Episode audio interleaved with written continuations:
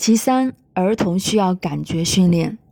在蒙特梭利教育体系中，感觉教育是极为重要的一部分。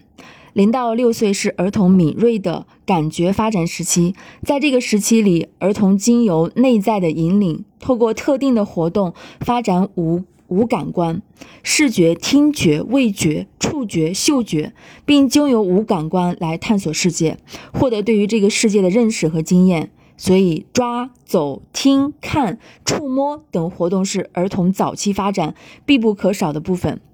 儿童通过将每种外在的事物经由感官体验流淌到他的身体里面，他们会反复的练习，再反复的感觉。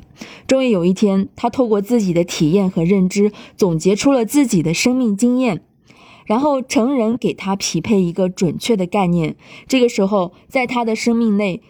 在在他的生命内在就形成了一个完整的认知，即从感觉到深入经验，再到匹配概念。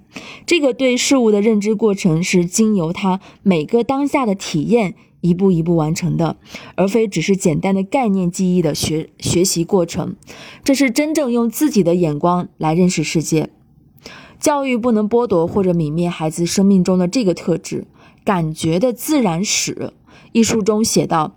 大多数人认为才智位于大脑中，但生理学领域的最新发现表明，才智并不真正居住在大脑中，而是搭乘由激素和酶构成的车队，在全身各处旅行，忙碌地揣摩着我们归类为触觉、嗅觉、听觉和视觉的复合器官。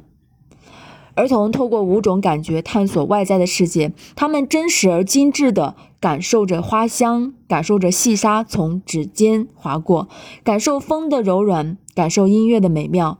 借由这个感受，他们不只是探索着外面的世界，而是逐渐建构起自己内在的情感和精神世界。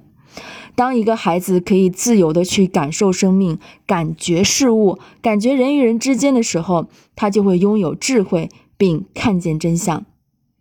十岁的孩子会说：“我的父母爱我，但却没有能力关注和理解我。”五岁半的孩子感受妈妈内心的烦躁和不安，会说：“妈妈，我觉得你的内心在哭，你为什么不大声哭呀？你可以大声的哭，哭出来就好了。”四岁的孩子会认为。他不喜欢我，我不会和他结婚。只有他也喜欢我，我也喜欢他，我们才会结婚。